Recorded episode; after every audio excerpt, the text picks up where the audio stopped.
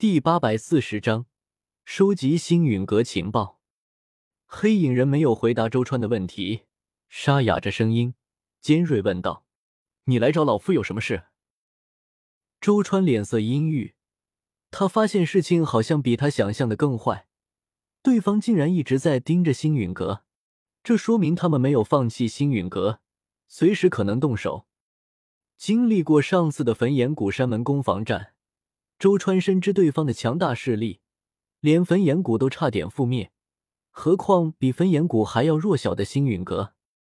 哪怕如今焚炎谷、星陨阁组成了个什么所谓的大爱盟，恐怕也根本不是他们的对手。一旦他们对星陨阁动手，很可能整个星陨阁都会覆灭。到时候他这个药尊者弟子又算什么？周川想明白此处，脸色瞬间苍白起来。喃喃道：“我，我想活下来。”这一刻，似乎什么都不重要了。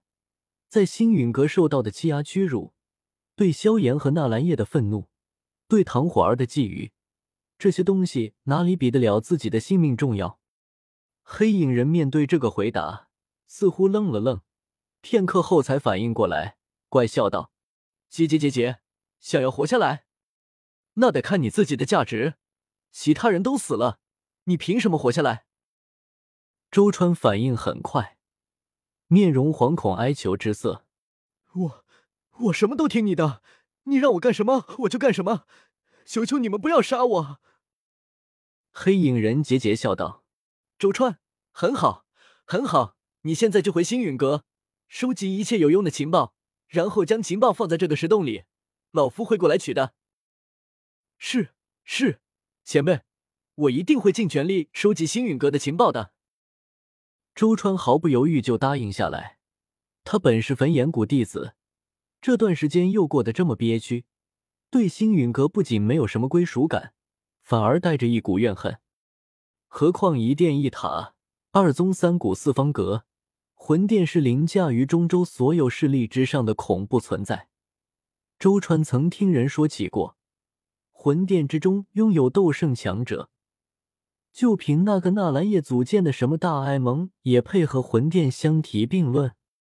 大爱盟根本不是魂殿的对手。面对同一个问题，不同的人有不同的解决方法。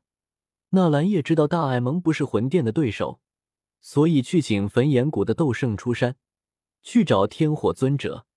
而周川，他的方法就是投敌。两人间的交谈没有持续很久，周川害怕被星陨阁的人发现，急匆匆便要离开山洞，返回星陨阁。黑影人忽然叫住他，从黑雾中扔出一个玉瓶，沙哑说道：“这是两枚丹药，可以助你突破到斗灵境界。只要你的情报有足够的价值，老夫不会吝啬给你的赏赐的。”周川接过玉瓶。神情有些复杂，一咬牙，拱手后纵身冲出山洞，在山谷内有些警惕的左右看了，看见附近没人，才装作若无其事的往星陨阁山门而去。天火小世界，其实天火前辈不用太过悲观，你应该知道萧炎和古薰儿的关系。古薰儿乃是如今古族族长之女，而我和萧炎也颇为亲近，萧炎又对魂殿极度仇视。迟早，古族也会与大爱盟一起，共同对付魂殿和魂族的。老旧的茅屋中，我一边饮茶，一边给天火尊者画大可可，一起展望未来。而且不单单是古族，紫妍那丫头你还记得吧？您老肯定猜不出她的来历，她可是太古虚龙中的纯血皇族后裔。现在有几位太古虚龙斗圣长老，可是要推举紫妍做龙皇。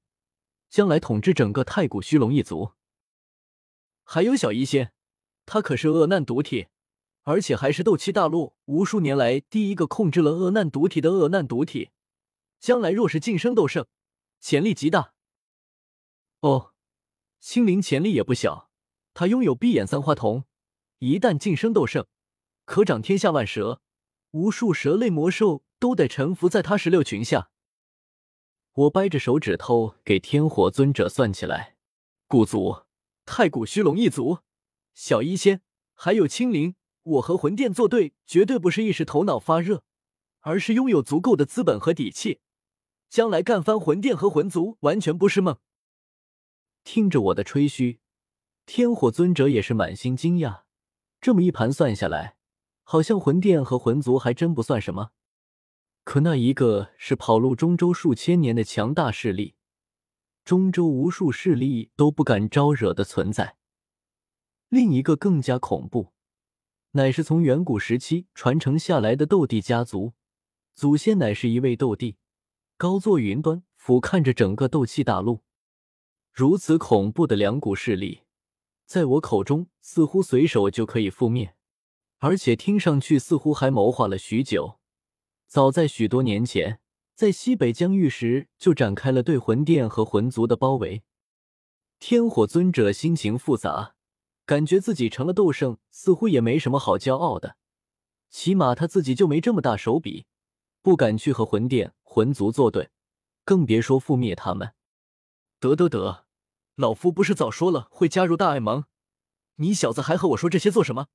割老夫这炫耀呢？天火尊者没好气的打断了我的话。我嘿嘿一笑，搓着手道：“哪能啊？这不是给前辈谈谈我们大爱盟的发展前景？”增强前辈的信心吗？扫了眼茅屋外偷听的绿萝六人，我忽然出声让他们走远一点。绿萝六人顿时一阵骚动，但不敢违抗，乖乖向远处飞去。这小世界面积庞大，等他们飞到很远很远，听不到这边的话后，我才对天火尊者说道：“话说回来，我还真有一事想向前辈求证。”天火尊者祈祷。你小子还有事情问我？我正色道：“是关于修炼上的问题。天火前辈晋升斗圣后，灵魂应该已经晋升为天境了吧？我的灵魂似乎也晋升天境了，就是不知道有没有走对路子。”言罢，我心念一动，灵魂忽然从肉身中走了出来，顿时肉身两眼一翻，直挺挺向地面倒下，没有灵魂控制。肉身就是一堆烂肉，时间一久还会腐烂。天火尊者看着我的灵魂，立刻感应出一经踏入天境，就算比起他的灵魂也不弱，顿时满脸惊讶。要知道，大部分斗者修炼都只修斗气，修肉身都很少，至于特意修炼灵魂的，只有魂殿和那群炼药师。